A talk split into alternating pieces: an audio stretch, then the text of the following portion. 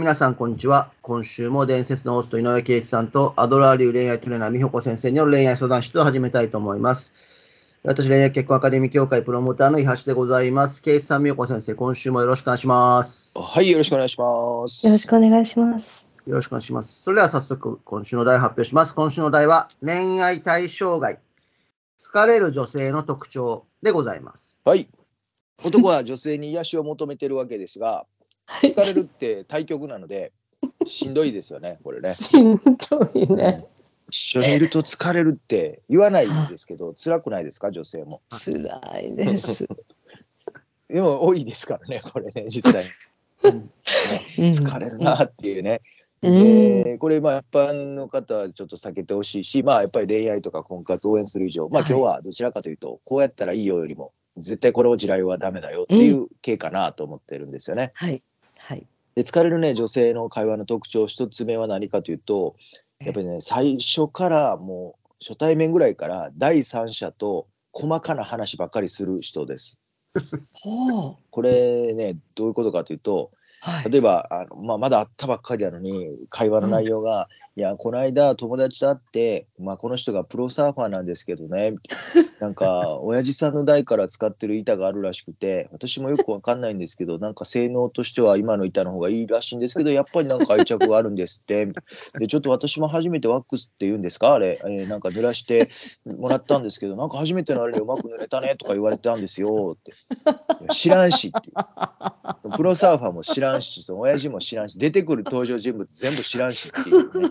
あの、俺、これ疲れるんですよ。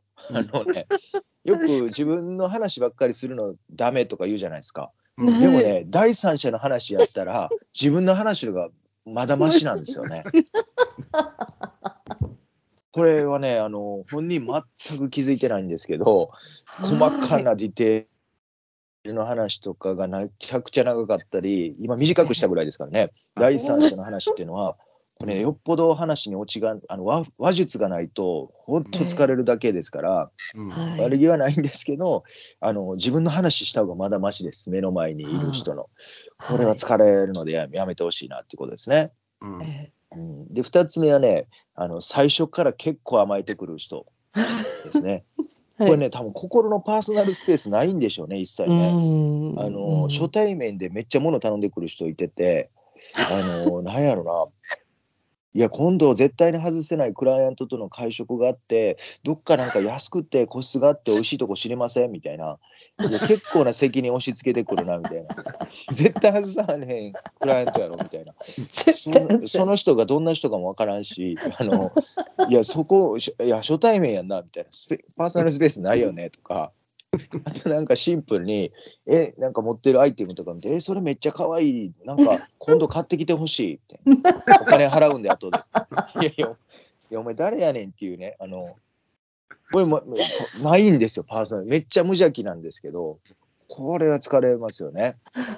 これでもはい。実際そういう人いるんで気をつけてほしいのと、あとやっぱね、はい。最初から持論を述べてくる人もやっぱ疲れますよね。これ男にとって一番嫌なんですけど、うん。あの男えーなんか自分が男がね男って持論語りたいですからうんでなんか人生やっぱり好きなことするのが一番やなとか言ってるとうんなんか女の子が急にね「いやでも私は好きなことよりもやっぱ自分が得意なことやった方が結果的にはなんか自他も共に幸せになると思うから、まあ、今のこと好きにやればいいっていうこの風潮自体が私おかしいと思うんですよね。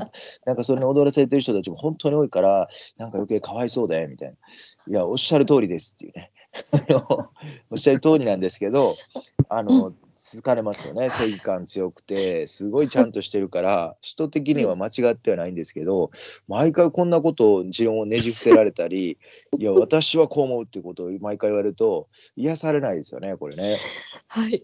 これもしんどいですね。あと最後はね最初からやたらレコメンドしてくる人ですよね。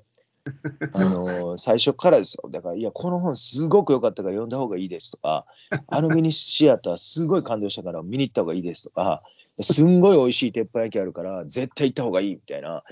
いや、俺、まだお前のこと認めてないしなっていう。あの誰から勧められるかってすごく大事なんですけど、うんあのいやあんたのこと知らんしまだそんな認めてないしみたいなだからアパレルショップであの T シャツ見てたら「あそれ僕も着てるやつなんで」って言ってくるやつと一緒なんですよね これ。うん、いやお前知らんしなってそれ以外がいいなっていう これは僕は思わないんですけどなんかなかなか疲れる感じなんですよね。はあ。まあだから今日ねあの最初からっていうのが実はポイントで、はいあのはい。2回目3回目の人じゃなくてやっぱ最初にこれやっちゃうと2回目がないんで。ね、だから最初から第三者の話と細かな話はやめてねっていうだけでこれも大好きな人になってたら別に聞けるし、うん。でうん。甘えね最初から甘えてくるのも好きやったらいろいろとやってあげたいと思うしうん。持論を述べるのも好きやったらあありがとうそういう考え方あるんやなって認められるし、うんレコメンドなんてさらにね好きな人やったら「あうん。そそれ見てみたい」とか「行きたい」とかなるんで、あのはい。疲れる疲れないっていうのは要は相手との距離感がない時は、やっぱりこの話はめちゃくちゃ疲れるので、距離感があると OK なんですけど、まあ、はい。まあ簡単に言うと今日距離感の話僕らホストが一番大事にしてたうん話やつなんですけど、うん。それをちょっと気をつけていただきたいなっていうことですかね。うん、やっぱりこう初め初めて最初から確かにあのこういうふうにできる逆にできる人っていうのはどういうマインドなのかわからないですけどあのやっぱり自分のことしか考えてなくてその相手がどういうふうに感じるかなっていうことは全く考えないなんかその天真爛漫さと言いますかね。まあいいところもあるんだと思いますけど、最初はやっぱりこう、ん、どんな感じかなと相手のことを考えるってことはやっぱりうん。だどんな気持ちかなってわからないんですけどね。実際のところ考えても相手の気持ちわからないんだけどでもそういう想像する気持ちっていうのはとても大切ですよね。うん。と思いまし僕は嫌いじゃないんですよ個人的には。うん。自分守ってるわけじゃなくて、あはい。なんかいいなって思うん。うんですけど、でもほとんどの日本人の方がやっぱりパーソナルスペースが距離感感じながら話す方が得意だったり、うん。あとい。きなり飛び込めない人の方が多いので、うんそれに対する怖さとかもあるんやと思うんですよね。そうですね。だからまあ最初だけちょっと面気をつけていただいて、白いけどねほとんどいないんですけど一応いらっしゃったら 気をつけてねっていうことです。はい、疲れる女は嫌ですね。と思われるのは。はい。はい、それでは今週はですね、恋愛対象外、疲れる女性の特徴をお届けしました。ケイスさん、美子先生、今週もありがとうございました。はい、ありがとうございましたあ。りがとうございました。